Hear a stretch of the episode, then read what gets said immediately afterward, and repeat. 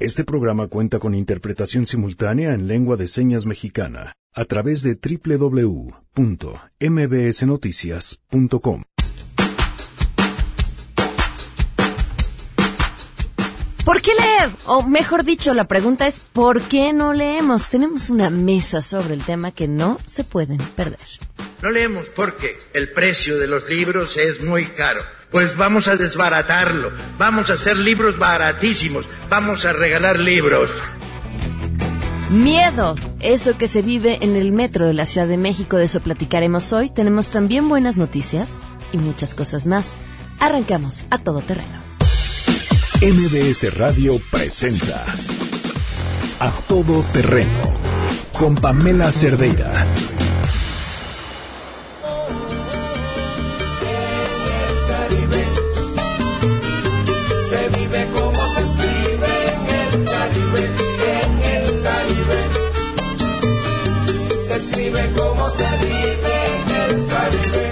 Buenas tardes. Buenas tardes a todos.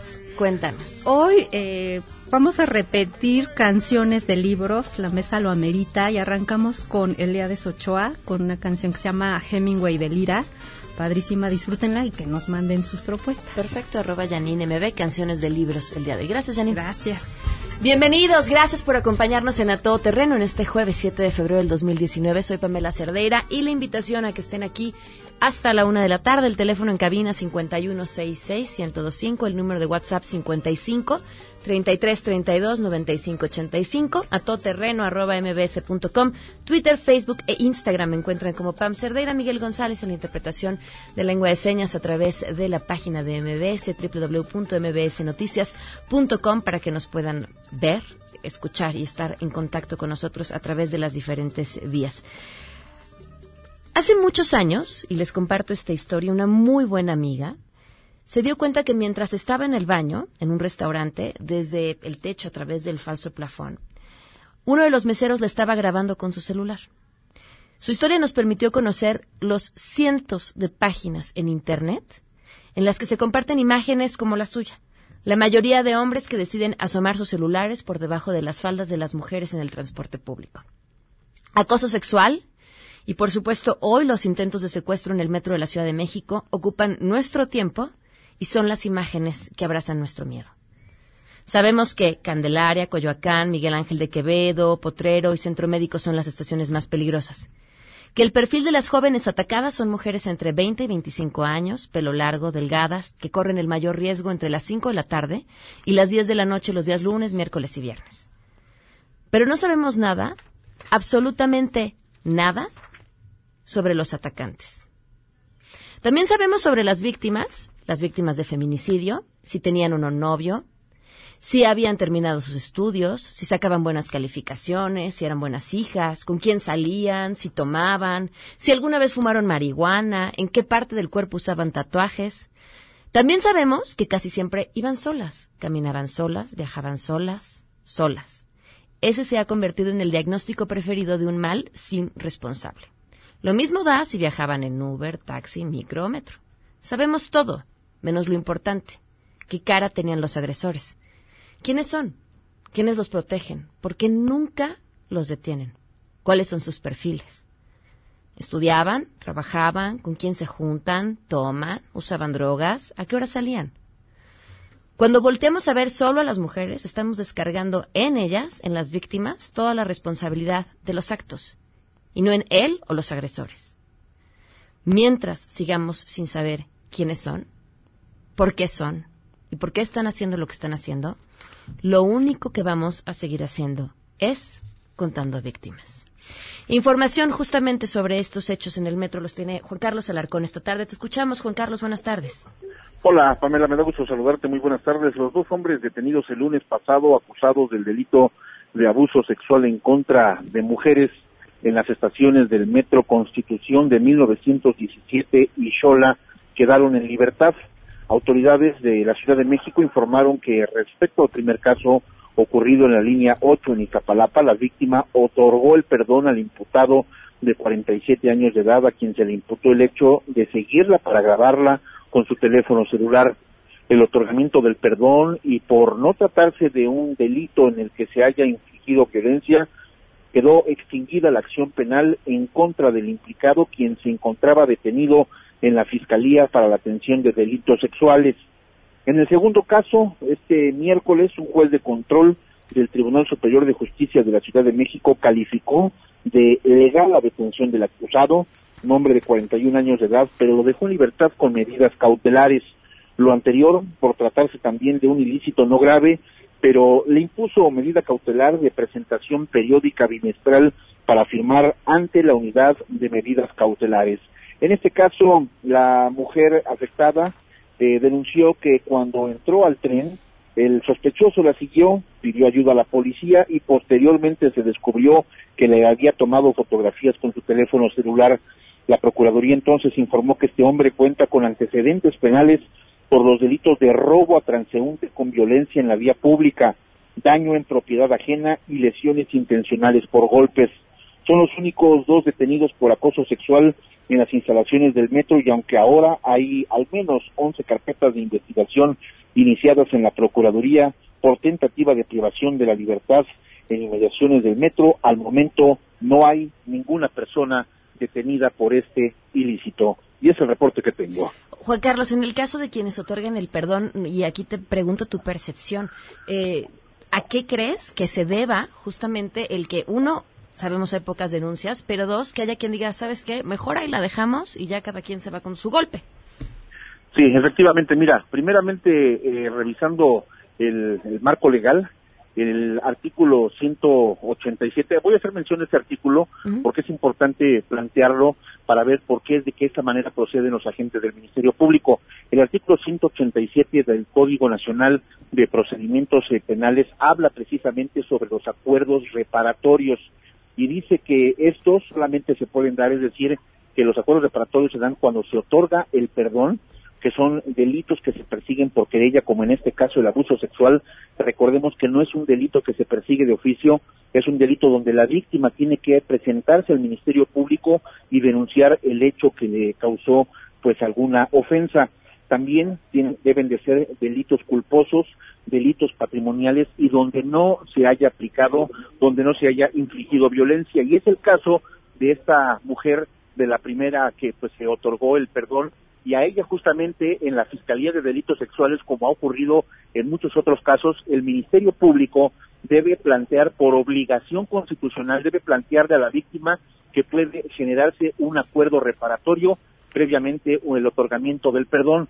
Si ella lo acepta, en ese momento pues se firma un acuerdo y quedan establecidos algunos compromisos. En el caso contrario, como es el caso de la segunda mujer, ella no decidió no otorgar el perdón, continuó con el proceso y este individuo fue presentado ante un juez de control que ahora, bueno, pues lo vinculó a proceso y continuará este procedimiento judicial, pero en libertad. Son delitos que no son considerados graves y que por eso quedan en libertad y que por eso es que se le plantea inicialmente a las víctimas obligación que tiene el Ministerio Público de hacerles mención de que se puede llegar a un acuerdo reparatorio como uno de los derechos de los imputados o de los procesados. Para la víctima que no otorga el perdón y que continúe este proceso también implica, supongo, tener que estarse presentando ante las autoridades. Eh, se presenta solamente cuando el juez eh, dicta audiencia.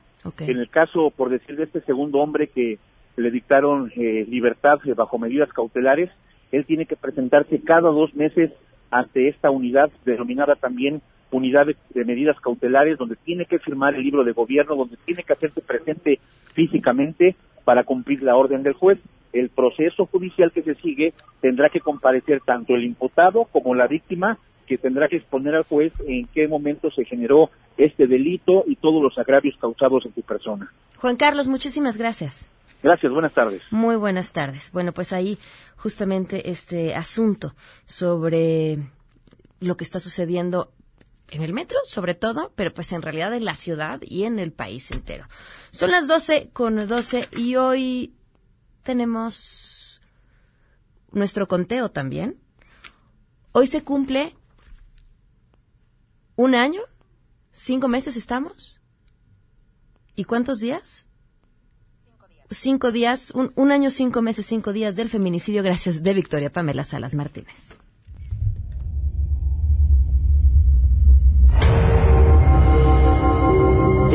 A las autoridades que hagan justicia, que de verdad trabajen. Ella no nos digan Queremos respuesta. Victoria Ponce, Y de la mano con este tema, le agradezco al doctor Salvador Guerrero Chiprés, que nos acompaña vía telefónica, presidente del Consejo Ciudadano de la Ciudad de México. Salvador, gracias por estar con nosotros y muy buenas tardes. Muy buenas tardes, Pamela, estoy a tus órdenes. Eh, Salvador, eh, ¿qué, cifras y qué datos tienen ustedes y qué explica lo que estamos viviendo y, y un tema que pareciera de percepción? ¿Están las cosas peor?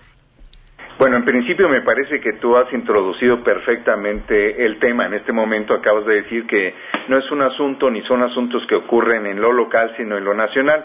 Y desde esa perspectiva hay que decir que las propias autoridades del INEGI han identificado que las mujeres eh, son sujetos de mayor vulnerabilidad que la mayoría de la población e inclusive se dice que una de cada dos ha sufrido en algún momento algún tipo de acoso, de violencia verbal, de violencia simbólica, patrimonial o violencia física. Entonces, en principio hay que ubicar que todavía vivimos a nivel nacional una sociedad que no ha alcanzado a entender que todos debemos vivir bajo las reglas de la ley, del respeto y en un triángulo que yo diría que es muy importante para introducir eh, las respuestas más específicas a lo que me indicas, Pamela. Este triángulo virtuoso, le voy a llamar yo, es el de mujeres empoderadas, hombres que no son indiferentes y autoridad responsable. Me parece que en ese triángulo virtuoso es que es posible comenzar a entender qué soluciones vamos a dar a los temas. Y voy a la otra parte de tu pregunta, Pamela, si me permites, que son los números.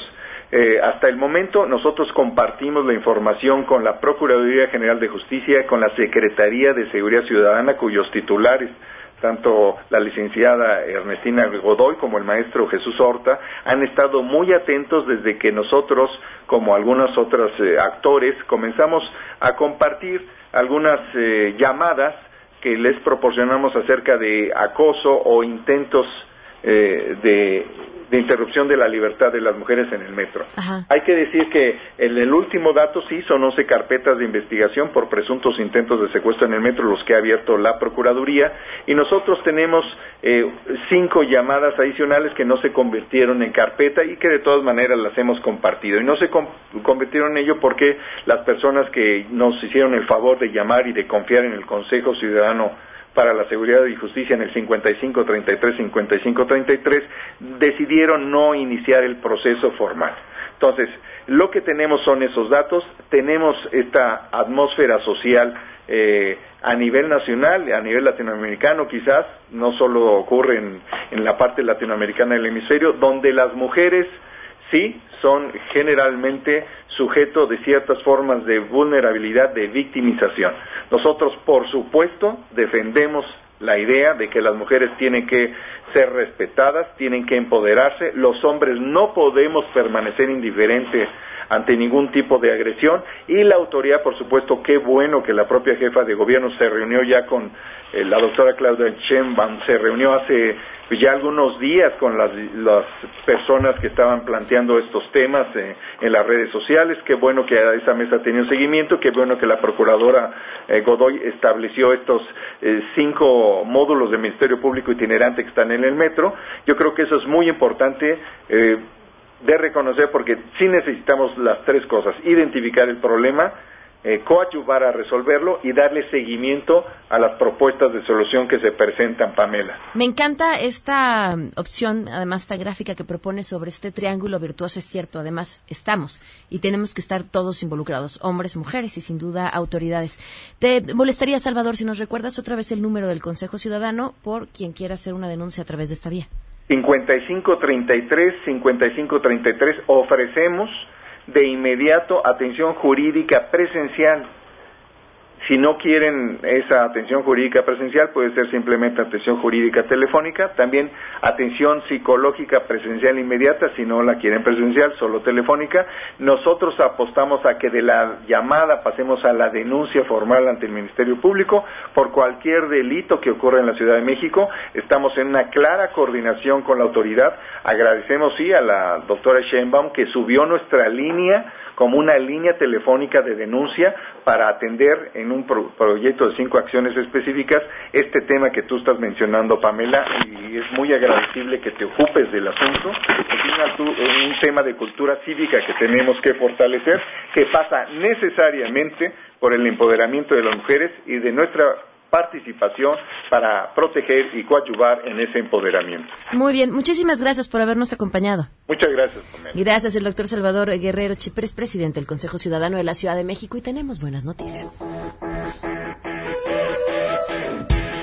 Nos acompaña el maestro Pavel Sosa Martínez, coordinador general del órgano regulador de transporte de la Ciudad de México. Bienvenido, gracias por estar aquí. Hola, ¿qué tal Pamela? Pues gracias. arrancamos con un nuevo medio de transporte para la ciudad cómo funciona, de dónde a dónde va a ir y cuántos kilómetros son, porque me llamó la atención y decía, vaya, la extensión se ve impresionante. Sí, sí, este, pues con buenas noticias, también hay buenas noticias, afortunadamente, ¿no? Eh, el cablebús es un nuevo modo de transporte de la Ciudad de México. Eh, se une a este eh, equipo de modos de transporte que es metro, metrobús, sistemas de transportes eléctricos y la red de transporte público que son empresas públicas de la Ciudad de México. Entonces, eh, estas son terrestres, van por abajo de la tierra y ahora se une cablebús que va por el aire. Okay. Entonces, este nuevo modo de transporte eh, tiene la característica de que integra las zonas altas de la Ciudad de México y es una cosa eh, padre porque son zonas que han estado históricamente alejadas, así es, ¿no? Por condiciones topográficas de ahorita que estaban comentando, eh, son zonas generalmente inseguras. Ahora, ¿cuál es el reto de, conectar estas zonas a través de este medio de transporte? Porque yo lo veía y decía, híjole, con el cablerío que somos generalmente en la ciudad, eh, ¿cómo han conseguido eh, conectar, bueno, en el proyecto, estas zonas? Mira, la ingeniería que se ha estado desarrollando es una ingeniería donde estamos considerando las condiciones topográficas, pero también todo el entorno que existe. Eh, las, eh, los cables, por llamarlo de una manera, y los soportes donde van anclados estos cables, al igual que las estaciones, forman parte del sistema.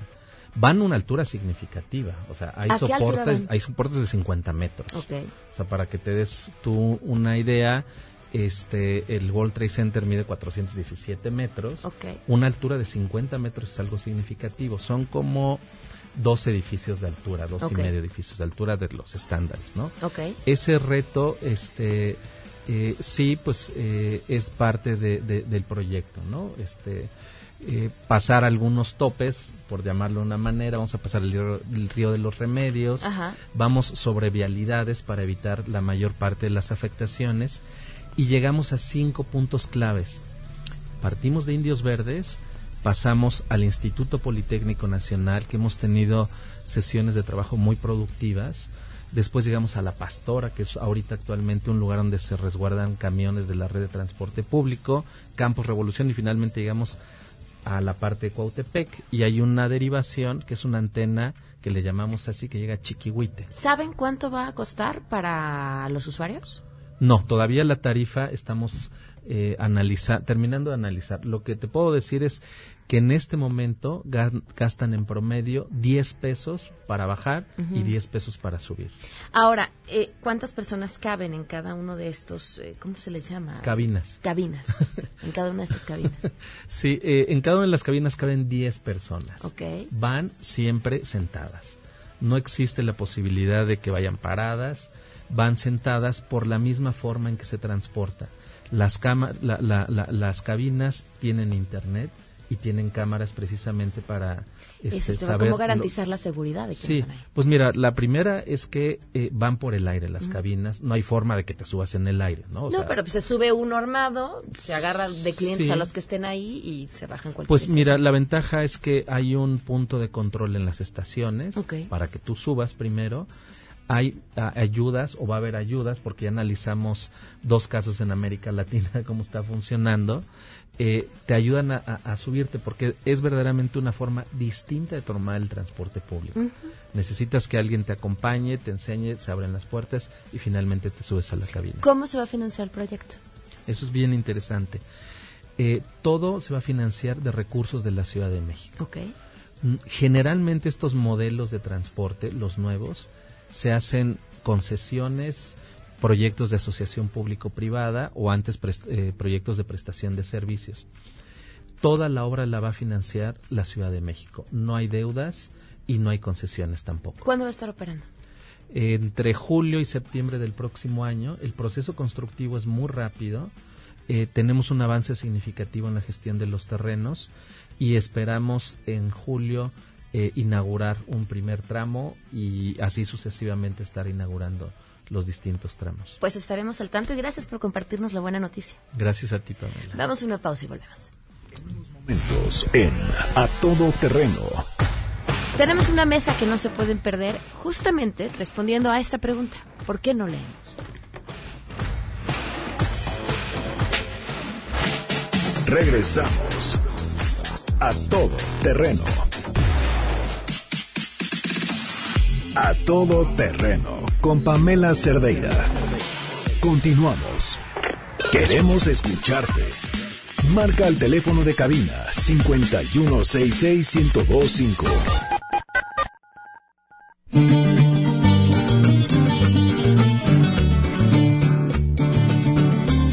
12 con 27, continuamos a todo terreno. Pues esta mm, propuesta de Paco Ignacio de Taibo II, quien está al frente, del, al frente del Fondo de Cultura Económica, para tener más libros más baratos, que creo que nadie en su sano juicio podría estar en contra de que haya más libros más baratos, salvo que te dediques a vender libros.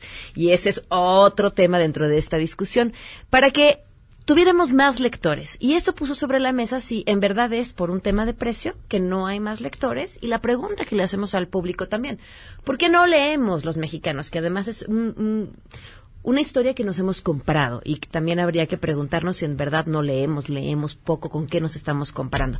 Le doy la bienvenida a nuestros invitados. Esme Pardo, ¿cómo estás? Bienvenida, Hola, gracias Pamela, por acompañarnos. hola Que ustedes ya la conocen. Ya, yo la publico. Marimar Argüelles, quien es mediadora de lectura. Bienvenida, Marimar, ¿cómo Muchas estás? gracias, Pamela. Gracias por acompañarnos. Fernando Montes de Oca, director de libros del Garabía. Bienvenido, gracias por estar con Hola, nosotros. hola, buenas tardes a todos. Y también Adán Serret, nuestro todo, todo del Club de Lectura de A Todo Terreno, entre otras cosas. Sí, Hola Pamela, nuestro hola a todos. Tlatuani Tlatuani, exactamente. Exacto, el tatuani. Vocero, que es una buena palabra. A, ver, partamos por ahí. ¿No leemos los mexicanos? ¿En comparación con quién? Ajá. Esa es la. Yo te quiero dar. Con un el con- promedio del mundo. Mira, yo te voy a explicar. En Inglaterra, desde Shakespeare ya andaban hablando inglés. Desde Goethe, ya en Alemania ya estaban hablando español. En México, en 1900, la mitad, el 90% de la población era analfabeta y el 50 hablaba lengua. Para que el castellano, para que el español se convirtiera en nuestro idioma común a toda la población, tuvieron que pasar 50 años. Entonces, mucha, mucha gente todavía hoy habla lengua. Entonces, no, no nos podemos comparar con un país que tiene 300 años hablando y escribiendo en un mismo idioma que un país que tiene 100 años hablando y escribiendo y con suerte leyendo en un mismo idioma. Entonces, perdón, yo creo que el comparativo internacional no, No aplica. En mi opinión, no. Tenemos ya vía telefónica a Paco Ignacio Taibo II, quien nos acompaña vía telefónica, y le agradezco porque además fue la razón de ser de esta mesa. ¿Cómo estás? Muy buenas tardes. Muy buenas tardes.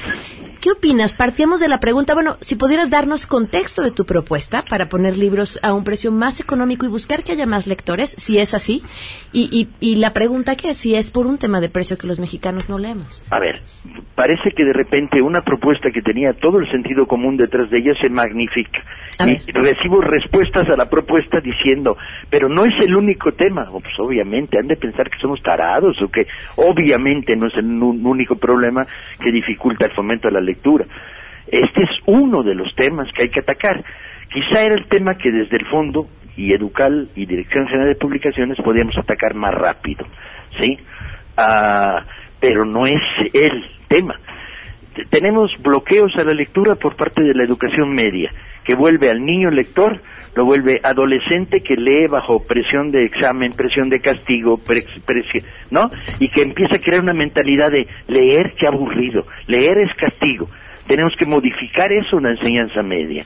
¿sí? Tenemos un problema de que los maestros normalistas ah, están preocupados por el fomento a la lectura, pero desde el punto de vista pedagógico, bueno, hay que añadirles el fomento a la lectura por placer. Si logramos que miles de futuros maestros lean por placer, transmitirán ese gusto a sus hijos.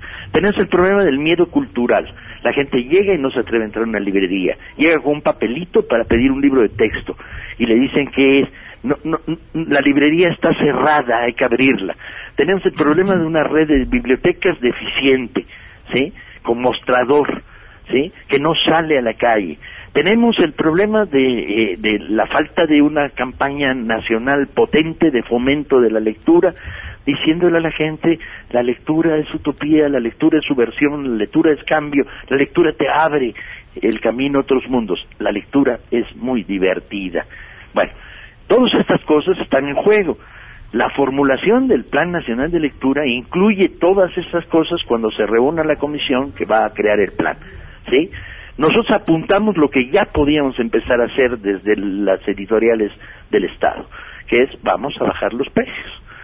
Y esto vamos a ver si es cierto o no es cierto, que te incrementa el número de posibles lectores. Y ayer discutiéndolo en público, en un, en un mensaje eh, por la red, yo decía, mira, no, que no me cuenten historias. Yo vi al adolescente rascarse el bolsillo durante 10 minutos para juntar 82 pesos para comprar un libro. Y cuando juntó 81 y estaba desesperado, le prestamos el peso. Yo vi a la madre de familia que llegó a comprar tres libros infantiles para sus tres hijas y compró uno, ¿sí? Porque no le alcanzaba este, bajar el precio del libro y lo podemos hacer y ya lo empezamos a hacer, ya pusimos ofertas de libros a nueve pesos, ya pusimos ofertas de, de, de 50 libros a 49.50 para romper el, mito de los 50 pesos, es viable.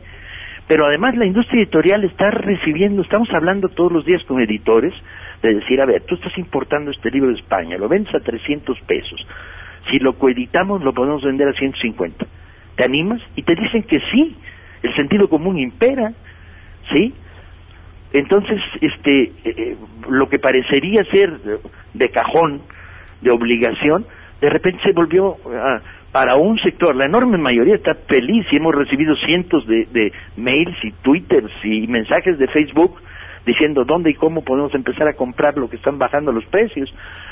Pero de repente aparecen un sector verdaderamente extraño, de nuestra sociedad semi-intelectual, y no me atrevería a usar más que semi, diciendo, pero ¿y los derechos de autor? Y entonces, hija mía, yo, yo soy autor desde hace 40 años, vivo de mis derechos de autor, todos mis ingresos son derechos de autor. Y si a mí me dicen, puedo bajar el precio de tu libro de 114 a 90, pues gano, en lugar de ganar 9 pesos, de ganar 11.40, gano 9, pero me triplican la venta. Entonces, los autores estamos a favor de bajar el precio, la enorme mayoría. Debe haber algunos. Eh, a ver, esa es la. Perdón que te interrumpa, pero creo que ese es el meollo, la discusión. ¿Sí triplicaría la venta? O sea, ¿sí están esos eh, lectores ahí ávidos, eh, pero que no lo han hecho porque por el dinero? Creo que ahí va. O sea, ¿sí tenemos esos otros lectores? Suponte que no podemos triplicar la venta. Pero yo me tengo a los hechos. Para fin de año, yo quiero que me, un autor me diga que el bajar los precios le perjudicó su economía si encuentro uno, ah, le hago una estatua de bronce. Conste. a ver, es, obvio, hombre. El que está en este mundo lo sabe. ¿Cuántos escritores mexicanos viven de sus derechos de autor? ¿Media docena? ¿De qué viven los demás? Colaboradores de, prensa, profesores universitarios, bla, bla, bla, bla.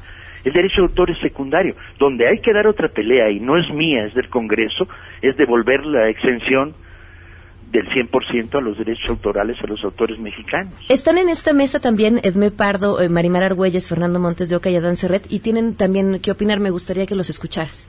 Este, este veía apuntando, Marimar. Soy todo oídos. Bueno, a mí me gusta mucho escuchar que la estrategia contempla una parte que tiene que ver con la formación, porque, eh, porque yo creo que algo que se ha olvidado es el papel que tenemos los mediadores en la formación de lectores. Uno habla muchas veces de proyectos a partir de promover la lectura o el libro. Y no del lector. Y yo creo que formar al lector es fundamental en nuestro país. Yo coincido totalmente con lo que dice Paco Ignacio con respecto eh, a que la presión en la educación media hace que se desestimule el acercamiento a los libros.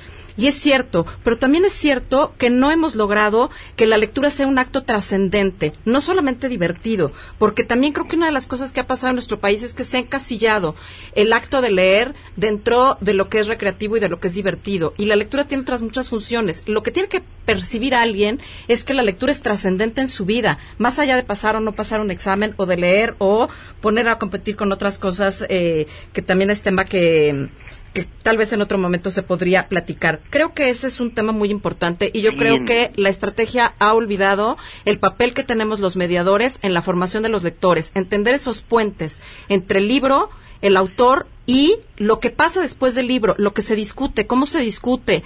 Yo, a mí nunca me han gustado estas ideas de que si somos lectores, como tú planteabas al principio, Pamela, si somos lectores o no somos un país de lectores, porque si se leen 3.8 o los que se lean. Lo importante no es cuántos libros lees, sino si eres capaz de ver el mundo y actuar diferente en tu entorno a partir de lo que lees. Es una lectura ¿quién, ¿quién está hablando? ¿Quién está hablando? Soy Marimar, Argüelles. ¿Eh? Marimar Argüelles. Bien, Argüelles. Tienes razón, pero no más que definamos trascendencia. Porque resulta que si un adolescente lee los 20 poemas de amor de Neruda, liga más. Eso está probado estadísticamente.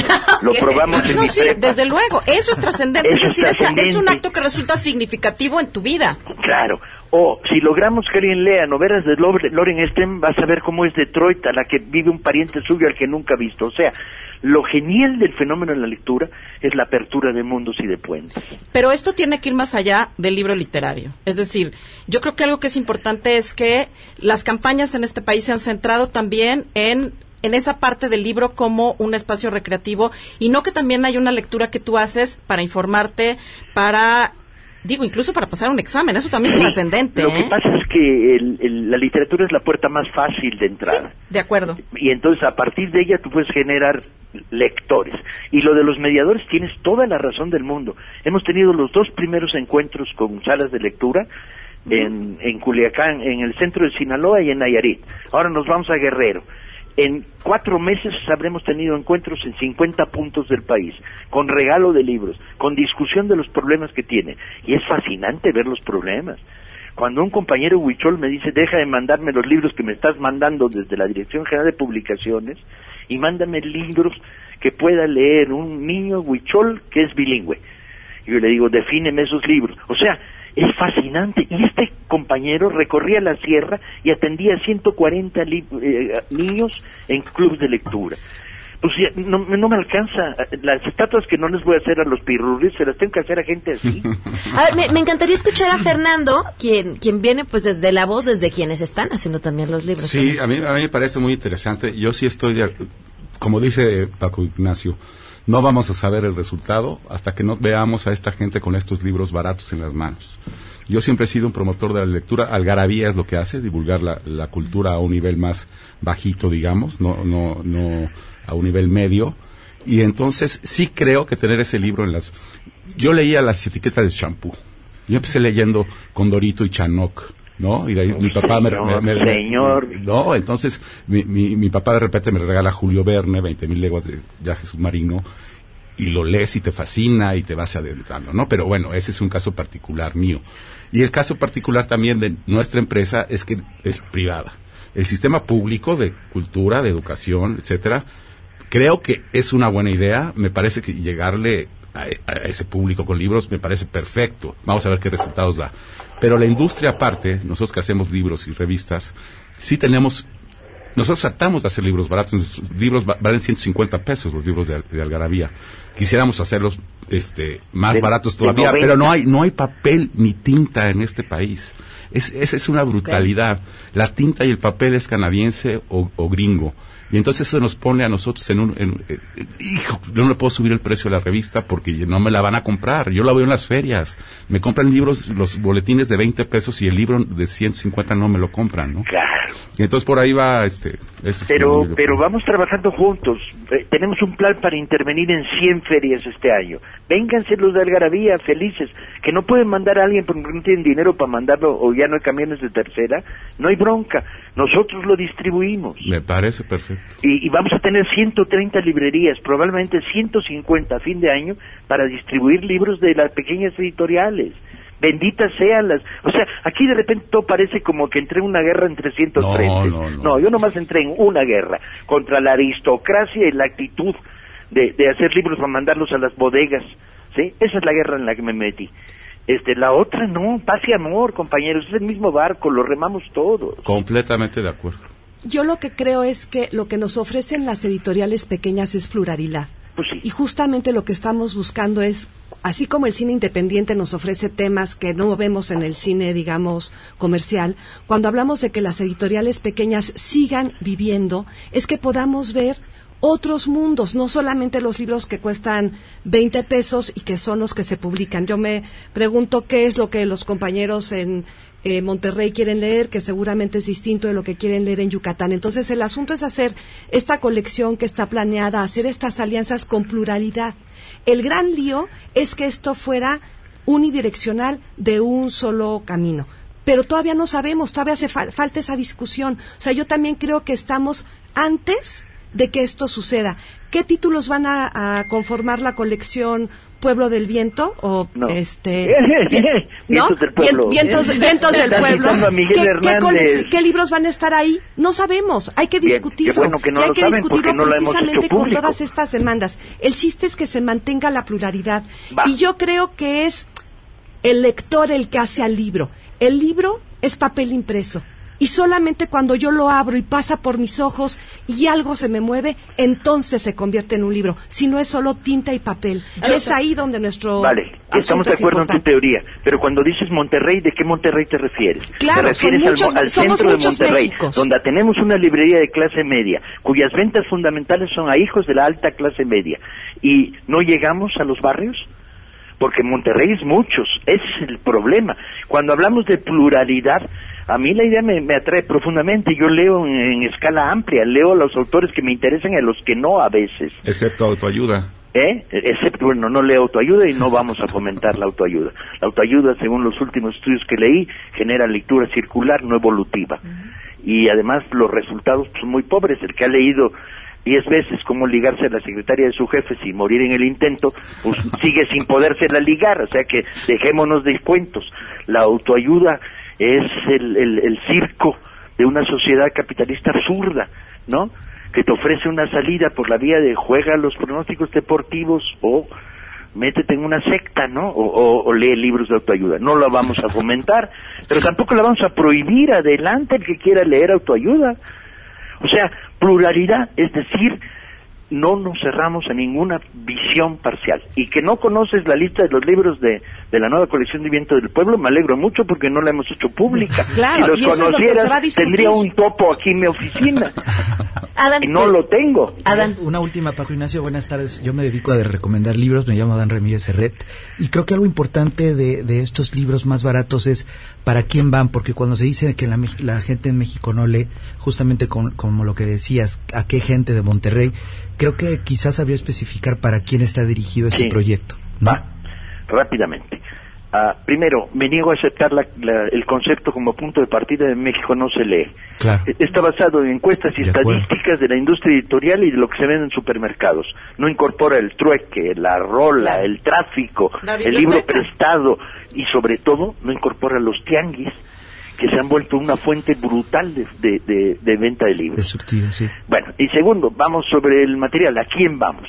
Bueno, estamos pensando Vientos del Pueblo como una colección que reúna tres cosas, que reúna crónicas sobre eventos mexicanos del siglo XIX, siglo XX y un poco del XXI, a, eh, narrativa mexicana, literatura, poesía y cuento, sobre todo poesía y cuento, y una colección de, de textos, eh, digamos, internacionales ah, de lectura más o menos sencilla.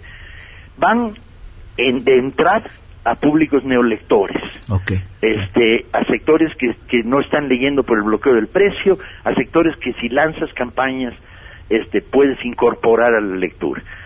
Y luego van al lector normal. De repente me voy a encontrar en Vientos del Pueblo un, un folleto de 12 pesos este, que me interesa a mí, que soy lector, consumo, yo leo 100 páginas a la semana o 150. Entonces, este, bueno, ah, va a haber algunos títulos en Viento del Pueblo. Un cuento de Rosario Castellanos que no he leído. Ah, mira qué bien. Va. Este, una crónica de, de, de Fabricio Mejía Madrid que, que se me pasó porque salió publicada en una revista y no leí. O sea, vamos a tratar de manejar un espectro amplio, aunque fundamentalmente estos libros que van a costar 8, 10, 12, 15, 20 pesos van dirigidos a públicos populares con tirajes masivos.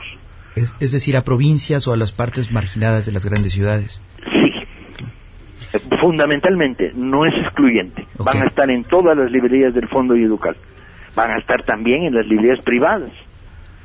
Bueno, a mí hay, hay, otra cosa que me ocupa que eh, quisiera escuchar tu opinión y la de los compañeros que están en la mesa. La ausencia de la palabra escritura en lo que se anunció. Es decir, eh, llevamos también muchos años hablando de formar lectores o de leer, leer, leer, pero siempre es alrededor del acto de leer. ¿Y qué está pasando con la escritura? ¿Dónde estamos dejando como estrategia de formación la escritura en, eh, como política pública? Porque cómo se inserta una persona a la cultura escrita, no solamente a partir de lo que lee, sino lo que le hace lo que lee. ¿Cómo Sí. produce la palabra Tienes después de que esto sucede? Tienes dos problemas asociados. El primero es un problema de enseñanza básica que tiene que abordar la CEP en serio, que es el problema de lectoescritura, que es el problema de lectura de comprensión, ¿no? Y de asociar escritura, lectura con escritura. Es un problema que la CEP tiene que resolver. Y tienes el segundo, que es, ah, hay mil y un talleres literarios, bien, que proliferen adelante. Pero la misión del Estado es que nadie que tenga talento, que tenga un buen texto, no lo, se quede sin publicarlo. Okay. Ese es el, el gran problema, el que, el que tenga que sufrir para publicar un ah, joven porque vive en eh, una población chica en Yucatán, no tiene contactos y no sabe cómo hacer llegar su manuscrito. Y sobre todo, porque la- las editoriales lo van a batear y no le van a dar una carta de bateo que le diga, oye, sería mejor que fueras por aquí, por acá, que mejoraras esto. O sea, viven el aislamiento. Entonces, nuestra función es romper el aislamiento. Estamos en un plan, a ver qué tal nos sale. Tengo, eh, va a estar complicado de envolver tierra adentro el gran espacio para publicar lo mejor que se está generando en la periferia, en las grandes periferias. O sea, chilangos abstenerse, regiomontanos no, ah, jalicillos mirar para otro lado, poblanos. Oye, Sí, habrá una línea estratégica de Guadalajara con más que de respecto a Jalisco. esto. para afuera. Habrá una línea estratégica con respecto también al tema de la escritura. A ver, la palabra línea estratégica me suena a Napoleón. Bueno, Ah, ha- habrá sentido democrático en dos cosas. La SEP tiene que crear su proyecto pedagógico y esto formará parte del Plan Nacional de la Lectura, que todavía no se ha formulado. Solo estamos trabajando la parte que nos toca a nosotros desde las editoriales del Estado. Y la otra es el problema del acceso democrático del talento. Y ustedes hacen una labor, ustedes editan revistas, ustedes hacen fanzines, ustedes usan la red. No, no, no podemos sustituir ese espacio. ¿Sí? Lo que tenemos que decir es, nadie con talento que haya producido un libro maravilloso de cuentos, un poemario, tiene que quedar excluido. Ahora, hay un filtro. ¿Cuántos puedes publicar? ¿Cuatro mil? ¿Tres mil? ¿Cincuenta? ¿Doce al año? Claro, ¿y cómo, Pues- cómo decides qué, qué es, ese- talento y quién es el quién es el que Esa tiene era el mi mejor pregunta. material? ¿Quién, ¿Quién decide? A lo mejor hablo desde mi ignorancia, este Paco. ¿Sobre el talento? No, no, no, sobre, no, no, sobre talento no, sino lo que van a publicar. Ahorita Bueno, dijiste vamos. Rosario Castellanos o Sí. este. Tienes un grupo, a lo mejor, ya, a lo mejor ya lo dijiste, yo, un yo no me enteré. clandestino Ah, es clandestino. Entonces que no, das uno, no, compadre, vas a poder- como demos no- los nombres, no nos ahogan. ¿Sabes qué estaba pasando antes en el fondo? Que solo funcionaba realmente una cosa, las recomendaciones de la élite. Ajá. Se acabó. Por eso, pero tú lo vas a decidir o tienes. No, eh, no, tenemos un comité clandestino que recibimos material, tomamos decisiones y donde hay dudas utilizamos expertos. Me parece Eh, perfecto. p- para cerrar, me gustaría preguntarte, ¿cómo van a medir los resultados de este programa? Los van a medir ustedes desde los medios. ¿Cómo sería eso? Sería que dentro de un año estaremos hablando de esto o estaremos hablando de hechos. Pero, pero la estadística de Saben que este país ha producido estadística falsa durante 100 no, pero, años. pero, pero, pero, pero, Paco, si tú dijiste al principio que no sabemos si va a dar resultados o no, que esperemos que sí los dé, pues tendremos que tener una, una báscula. Y vamos Sí. a tener una báscula, vamos a tener una báscula mediática. Cuando de repente hayamos pasado de 200 mil asistentes o, o 20 mil asistentes Ah, a, la feria de Cortázar y hayamos incorporado ventas a públicos que no leen, vamos a empezar a tener medidas. Mira, ya luego será cosa del INEGI que nos diga si subimos el número de libros que leen los mexicanos, ¿sí?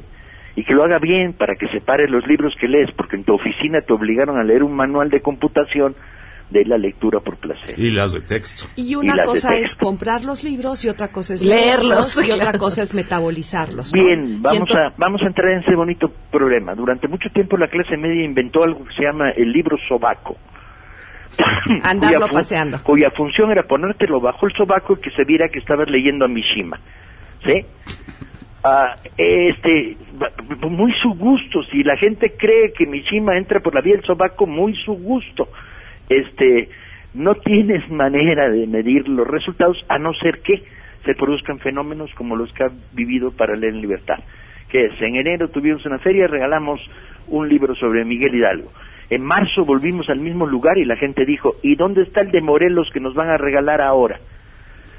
Obviamente había habido una lectura y empezaron a generar preguntas. Pero oigan, lo que leen en el libro no coincide con lo que vi en la película, porque la película dice que era mujeriago. O sea, tienes medi- medición real de que si regalaste 70 libros en, el, en, en una colonia perdida en, en la GAM y luego regresaste y estaban ahí esas, de esas las 70 estarían 50 que repitieron ah, y había ya, tienes medida de que están leyendo. Hay otra Muy medida bien. mejor todavía, que es el día en que veamos en el metro los, los vagones repletos de gente leyendo. Entonces ese día yo, yo invito las Pepsis y las Cocas y, y los No tomo de coca ni tamarindo. Pepsi. ¿Jarritos de tamarindo tomas? Sí, eso sí, o Pues ahora le invito, los, Los me hago extensivo a jarritos de tamarindo. Pues, eh, Paco Ignacio, te agradezco enormemente que nos hayas acompañado en esta mesa. Y ahí está, sigámoslo platicando y sigamos hablando de estos temas que a todos quienes estamos aquí tanto nos importan. Hecho, muchas gracias. Un abrazo. Y un placer hablar con ustedes. Muchas gracias por habernos Que se acompañado. preocupen. Ahora pongámonos a trabajar todos. Exacto. Exacto. Así es. Hasta luego. Muchas Bye. gracias. Algo que consideren importante agregar sobre este tema. Pues eh, yo diría que estos eh, resultados puedan ser un poco más tangibles, ¿no? Quizás sería interesante, ¿no? No solo eh, tener una, una oportunidad, sino cuánta gente publicó más en, en, en tierra adentro o cómo se pudo ver esto, ¿no? Claro. El enfoque de las campañas. Las campañas que, que se vayan a lanzar, yo creo que también es importante eh, con qué enfoque se van a realizar, porque una de las cosas que yo creo que también ha pasado con las campañas de lectura en nuestro país es que van dirigidas a los lectores y no A la gente que no estaba leyendo, claro. que no está leyendo y a salirnos del discurso que con que se vean lean 20 minutos diarios es como si te subes 20 minutos a la caminadora o como no que partan Te de hacen algo que bien, te también hacen que es bien 20 importante. minutos diarios en caminadora y leyendo. Exactamente. Pero que eh, este tipo de campañas muchas veces se hacen desde la experiencia del... Del lector. Exactamente, del lector. Sí, y del mediador de la lectura. Y- o del mediador de la lectura. La lectura solo solo aprendemos a leer con mediadores de lectura. Esa es mi experiencia. Y el mediador de lectura puede ser tu mamá leyéndote de niño O puede ser un libro supuesto. solamente. o puede ser un libro o puede hay IBI certifica a mediadores de lectura, o sea, existe un oficio, digamos, que así se llama. Pero es el mediador de lectura, yo también creo que es el ingrediente más importante de la campaña que articule todo esto. Se tiene que articular. Yo, yo confío mucho en la en el nivel cultural intelectual de Paco Ignacio II, pero tiene un jefe y esto de que hayan eh, que repartan este folletos, boletines de Hidalgo y de Zapata y de, Car- de Cárdenas me parece bien, pero te aseguro que no van a repartir uno de, de Iturbide o uno de, de Porfirio Díaz. Es la pluralidad lo que estamos temiendo. Es, e- ese es lo que platicabas tú. En- entonces, a mí me, me preocupa y te puedo asegurar que no vamos a ver un, un- un folletín de, de Porfirio Díaz. Pero yo también te voy a decir una cosa que creo que es importante. Si apelamos a la formación del lector, entonces vamos a tener un, le- un lector mucho más Eso sí. exigente y menos complaciente con lo que recibe. Es decir, tú ya me diste aquí un punto de vista a partir de estos autores o de estas publicaciones. Quiero ver otras posturas. Perfecto. Entonces, Yo decía que necesito un creo que Chanok, eso ¿no? viene siendo una Generar un excelente lector, pregunta. público muchísimo más eh, crítico y menos complaciente, porque también hablar de editar libros es hablar de mercado. Y el mercado muchas veces hace lectores complacientes con ciertos autores y fenómenos Sí, de y eso mercado. pasa en cualquier este, parte de la sociedad, no solo en la, en la literatura y en la cultura, ¿no? Ok, Pero- me tengo que despedir, pero Ah. bien. Bueno, creo que formar un lector es un proceso larguísimo, es a fuego lento. Un lector no se hace con un libro, un lector no se hace con so- solo una experiencia, es una forma de vivir y es una relación larga, larga, larga de toda la vida. Y se empieza en algún lugar. Les agradezco muchísimo a los Gracias, cuatro haber. No, participado gracias, en esta mesa. gracias. De verdad, muchas gracias. Gracias Seguimos. a todos. Pamela Cerdeira es todoterreno. Síguenos en Twitter, arroba Pam Cerdeira. Regresamos. Y de esto se hablará en las próximas horas. A todo terreno. Sheila, ¿qué se va a estar cocinando en esta tarde? Hola Pam, oye justo que platicabas hace un momento con Paco Ignacio Taibo, eh, hoy precisamente en la Cámara de Diputados se va a discutir el dictamen para modificar la Ley Federal de Entidades Paraestatales, justamente para permitir que, eh, en este caso, este eh, personaje pueda ya tomar las riendas formalmente del Fondo de Cultura Económica, porque recordemos que no era permitido que una persona con una nacionalidad distinta a la mexicana pudiera tomar las, las funciones de, de de esta dependencia. La llamada Ley Taibo. La Ley Taibo. Entonces, eso estaremos súper pendientes. Otra cosa, Pam, que hoy también se deberá eh, dar a conocer la terna de los aspirantes para dirigir la Comisión Nacional de Búsqueda de Personas Desaparecidas, después de una serie de entrevistas que tuvo Alejandro Encinas, el subsecretario de Gobernación, con ellos, y determinarán quiénes son eh, de los 11 aspirantes, los tres que quedan como finalistas y mañana se va a conocer quién es el que encabezará esta comisión. Y eh, finalmente también hoy arranca en el Senado del- de la República el debate sobre la Guardia Nacional, un tema de suma importancia que eh, tendrá seguramente muchas voces a favor y en contra, como lo hemos estado viendo desde que fue aprobado en la Cámara de Diputados y ahora en el Senado. Van a continuar con esta discusión y ya estaremos aquí platicando qué es lo que ocurre en los próximos días. Muchas gracias, Gracias. Pam. Antes de irnos, gracias a Fundación BBVA Bancomer, que apoya a los estudiantes talentosos de escasos recursos, no solamente destina becas, sino todo un programa en el que dan seguimiento para que a través de tutorías ellos puedan alcanzar sus objetivos conscientes de que no hay más salida que la educación. Han apoyado en este esfuerzo desde el 2002 con 4.800 millones de pesos y este año duplicarán su esfuerzo para seguir apoyando a jóvenes que más lo necesitan y además con las mejores capacidades académicas en el país. Gracias a Fundación BBVA Bancomer. Los vamos, se quedan en mesa para todos. MBS Radio presentó A Todo Terreno con Pamela Cerdeira, donde la noticia eres tú.